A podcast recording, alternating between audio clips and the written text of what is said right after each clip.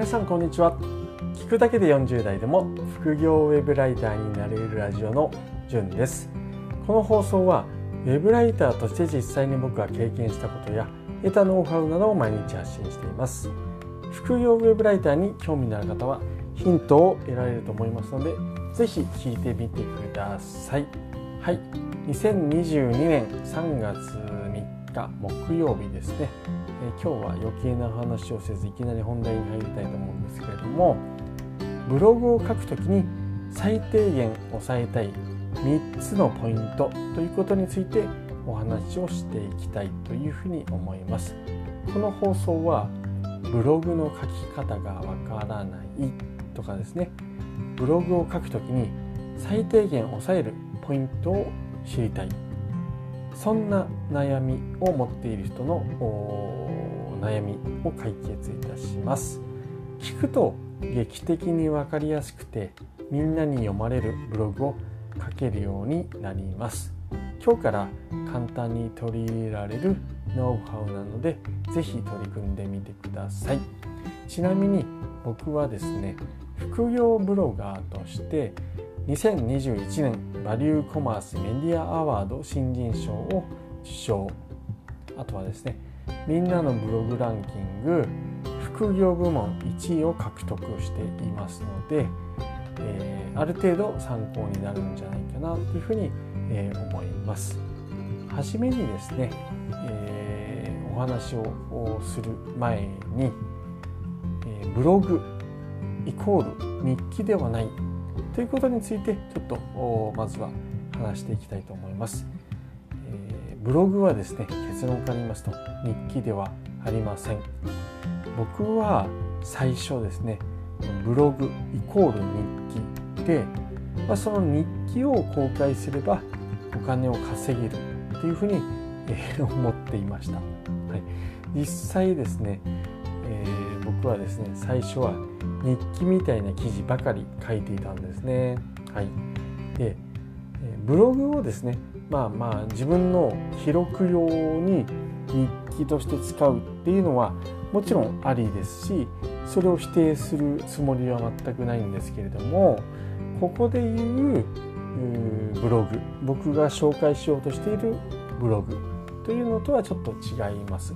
僕がここでですねあのお話をしていくブログっていうのは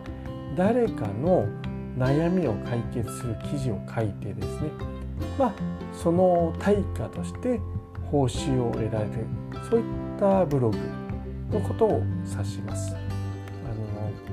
の日記とかっていうのは、まああのまあ、先ほどお話しした通り否定はしないんですけれども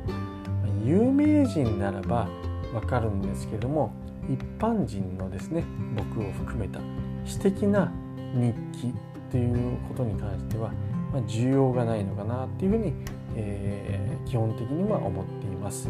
誰かの、まあ、悩みを解決するっていうことは、まあ、稀だと思いますし、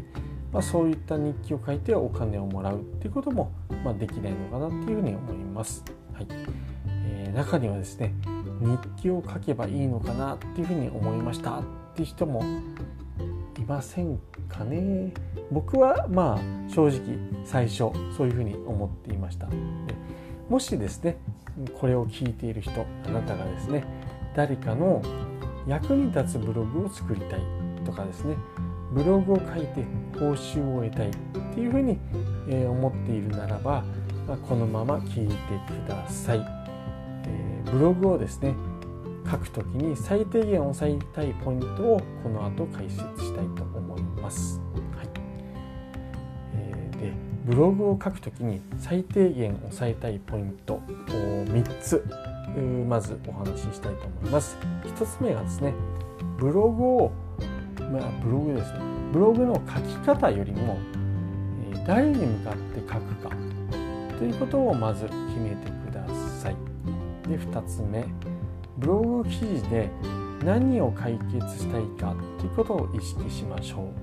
うということです。で3つ目はキーワードを入れてください。この3つのポイントを押さえればですね、まあ、落第点のブログ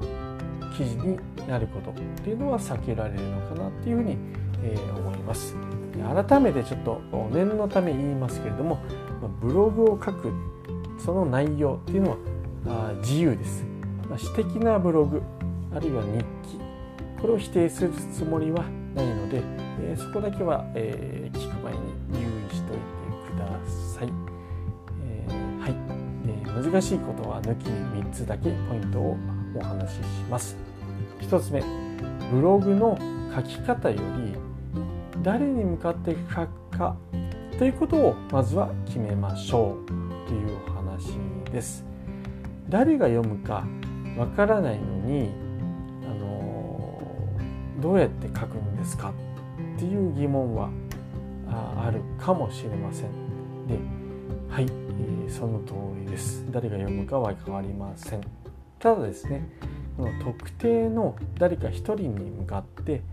ま、書くことで基本的にはですね文章がまあ生き生きとして、まあ、刺さる記事になるんですね。例えば僕はですね友人の淳、まあ、という人がいるんですけれども彼に向かって記事を書いています。でその方がですね圧倒的にリアルな感覚で文章が書けるんですよね。はい、でまあそれとですね誰かに向かって書くと相手を想像しながら文章を書けるので、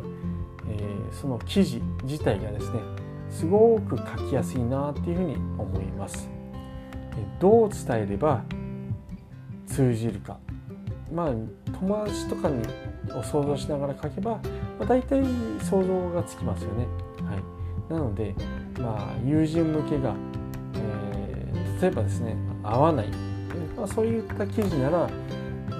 どうですかね、まあ、そういった場合はしょうがないので過去の自分に向けて向けて書いても OK かなというふうに思います。まあ、いずれにしろですね誰に向かって書くかということは意識しながら書くといいのかなっていうふうに思います。よくですねペルソナ設定をしようというようなことを言われて、まあえー、そうすると難しいななんていうふうに、えー、思う方いらっしゃると思います。僕も実際そう思ったので、まあ、そういう人はですね実際に実在する自分の周りの誰か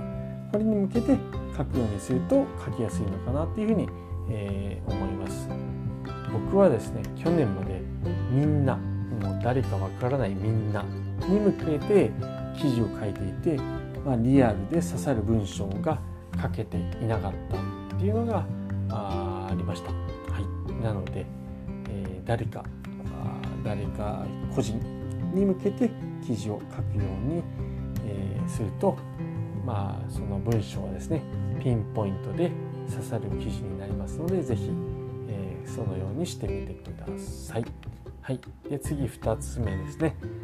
ブログ記事で何を解決したいのかを意識してください。はい、そうすると記事が書きやすくなります。解決したいですね。悩みを意識することで例えば何を書くべきか。どういう順番で書くべきか。あるいはですねどれくらいの量とかですね。なぜそう思うのか。根拠具体例はなんていうことが自然と出てくると思います。解決したい悩みを意識するとそういうことが出てくるということですねで例えばですね、えー、今日僕がこの話している内容っていうのはブログ記事の書き方がわからないという悩みこれを解決したいというふうに思っているんですね。なので解決したい悩みを決めない記事ブログ記事っていうのは何、て言えばいいんですかねゴールのないマラソンのようなものになってしまうんですね。なのでゴールを設定しましょうという話です。ゴールイコールですね解決したい悩みこれを設定することで、まあ、記事の途中で迷うことも減るのかなっていうふうに思います。で読者にとっても、まあ、とても分かりやすい、え役立つ記事になってくるのかなっていうふうに思います。それとですね解決したい悩みを設定することで自然とまあ、読者目線になる。というふうに思います。記事がですね。なので、まあ、独りよがりの文章になりづらい。っていうメリットもあるのかなというふうに思います。読者はですね、まあ、何か悩みを持って記事を読みに来ますので是非それに答える記事を書けるように、えー、頑張ってみましょうということです、はい、まとめると、まあ、解決したい悩みを意識することで迷子になりませんので是非、えー、解決したい悩みっていうのを意識するようにしましょう。で3つ目最後ですね。キーワードを入れてください、えー、誰に向けて書くか。何を解決するか。この2つ最初にお話ししたんですけどもそれを決めたら最後にキーワードをタイトルに入れるようにしてください。これなぜならばどんなにいい記事を書いてもですねタイトルがあのうんこ だと記事が読まれないからです、えー、例えばですねタイトルが「今日僕が気づいたこと」とか2021年12月28日とかですね。あるいは明日はブログを書こうっていうタイトルだったらもうどうですかね。絶対読まないですよね。はい。これがですね例えばあの韓国の有名アイドルの BTS メンバーとかのブログだったらもちろん別でファンの人は絶対読むと思うんですけどもそうじゃない。っていう方であれまあ普通の一般人例えば僕がこういうタイトルで書いたとしたら多分読まれないというふうにえー、思います。100歩譲って、まあ、最後のですね明日はブログを書こうとかっていうのが、まあ、読まれる可能性があるかもしれませんがうん、まあ、まず無理だと思います。はい、でせっかく書いた記事を読んでもらうためには、ま、タイトルにまずキーワードを入れてください。とりあえずそれだけで OK です。あの無理にですね、えー、煽ったりしなくてももう大丈夫ですタイトルにあのなんか煽るようなこうなんですかね文言を入れると読まれます読まれやすいですよとかってよく言われるんですけども、まあ、そういったことはまあ何ですかね後々えればいいのでまずはキーワードを入れるっていうことを意識してみてください。もう少しですねこのタイトルということについて深掘りしたいという方はですね、えー、僕ブログ記事を書いてまして永久保存版ウェブライティングで使えるタイトルので100選ブログにも使えますっていう記事を書いていますので、えー、それも読んでみてください。100個タイトル例を 書いてますのであの読んでくれると嬉しいです。はいえー、まとめとしては、まあ、とりあえずですねタイトルにはキーワードを入れるようにしてくださいということですね。以上ですね、ブログを書くときに最低限押さえたい3つのポイントということについてお話をさせていただきました。はい、3つまとめますと1つ目がブログの書き方よりも誰に向かって書くか。これをまず決めましょうというのが1つ目。で2つ目。ブログ記事で何を解決したいのか。これについて意識してください。で3つ目が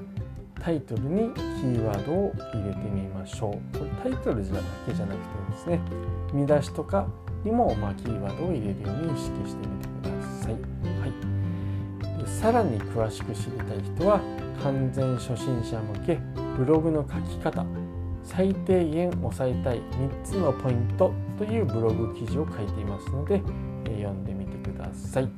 本日は配信を聞いていただきましてありがとうございました。それではまた明日お会いしましょう。じゅんでした。ではでは。